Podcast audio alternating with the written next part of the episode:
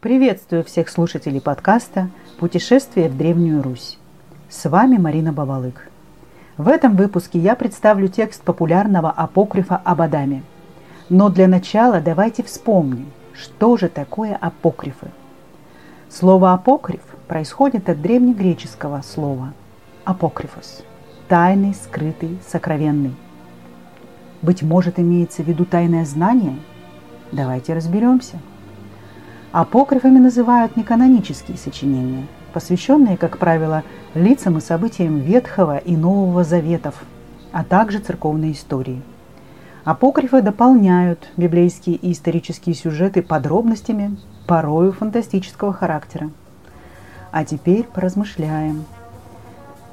Что происходит, когда человеку не хватает информации? Он начинает добывать ее из разных источников – часто из собственного опыта. Он будто складывает пазл, пока не увидит некую завершенность, пока не ответит себе на мучившие его вопросы. Вспомните теперь библейские повествования. Например, что говорится в книге «Бытия» о сотворении человека в шестой день. «И рече Бог, сотворим человека по образу нашему и по подобию, и да обладает рыбами морскими – и птицами небесными, и зверьми, и скотами, и всею землею, и всеми гады, присмыкающимися по земле. И сотвори Бог человека по образу Божию, сотвори его, мужа и жену, сотвори их, и благослови их Бог, глаголя. Раститеся и множитеся, и наполните землю, и господствуйте ею, и обладайте рыбами морскими, и зверьми, и птицами небесными, и всеми скотами, и всею землею, и всеми гадами, присмыкающимися по земле. Маловато для того, чтобы понять, кто же такой человек, откуда он появился. И вот апокрифы восполняли этот пробел, открывали потаенное знание – и потому пользовались популярностью. Несмотря на церковный запрет, некоторые апокрифические сюжеты даже проникали в авторитетные церковные сборники. А позже апокрифические сюжеты находили отражение в художественной литературе и кинематографе. Я прочитаю текст одного из древнейших по происхождению апокрифов «Сказание, как сотворил Бог Адама». Многие исследователи связывали его с болгарской ересью богомилов – Южнославянские списки этого памятника известны с XIV века, а русский текст сохранился в списках XVII-XVIII веков. Послушайте, рассказ о создании первого человека в сказании отличается от библейского повествования. Сказание «Как сотворил Бог Адама». Создал в Мадиамской земле человека Бог – взяв земли горсть от восьми частей. От земли тело, от камня кости, от моря кровь, от солнца глаза, от облака мысли, от света свет, от ветра дыхание, от огня теплоту.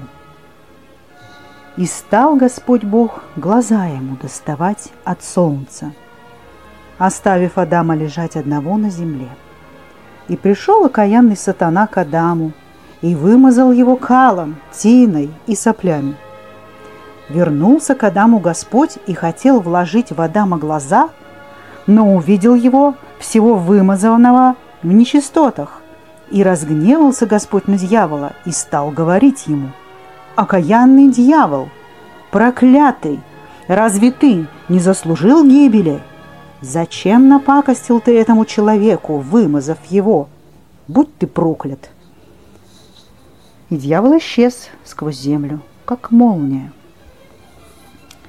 Господь же, сняв с Адама всю грязь сатанинскую и смешав с Адамовыми слезами, сотворил собаку и теслом очистил Адама, как зеркало от всех скверн и, поставив собаку, повелел ей стеречь Адама. А сам Господь пошел в горний Иерусалим за дыханием для Адама.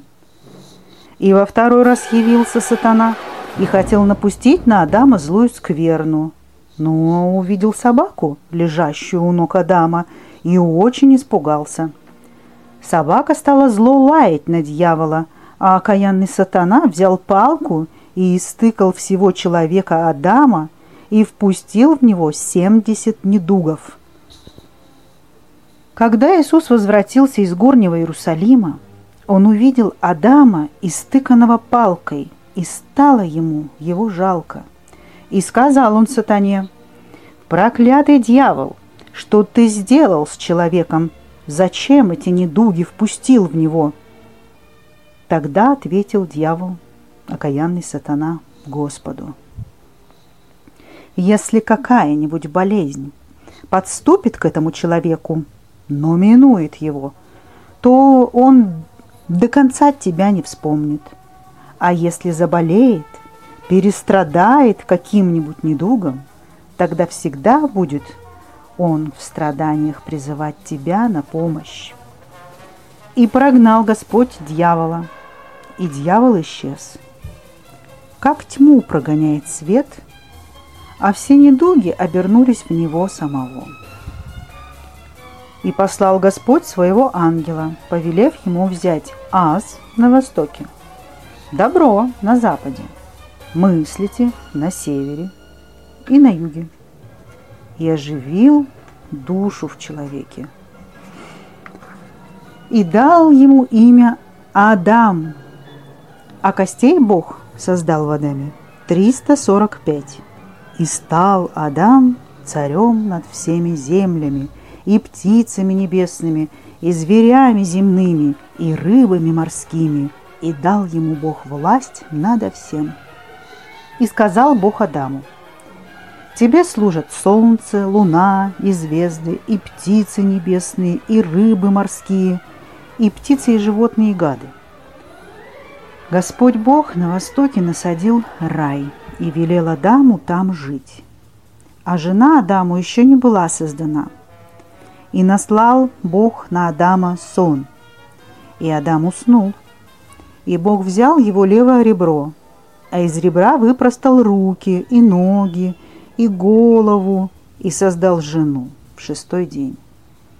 И предсказал Господь Адаму свою смерть и распятие и воскресение.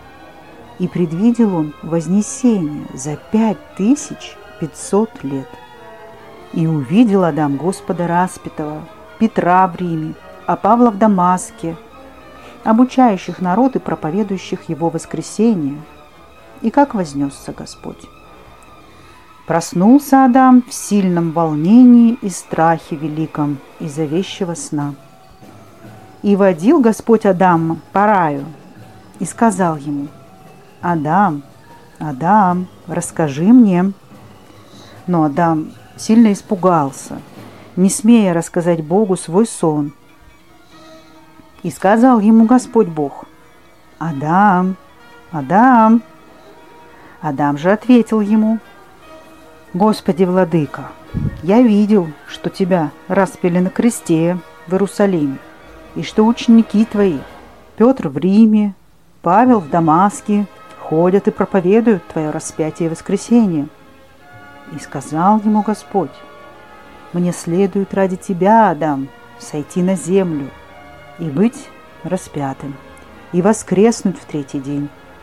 А ты никому не рассказывай этот сон – покуда не увидишь меня, сидящего в раю справа от Отца. И ты о том поскорби, Адам. И был Адам в раю семь дней, чем предсказывал Господь Бог человеческую жизнь.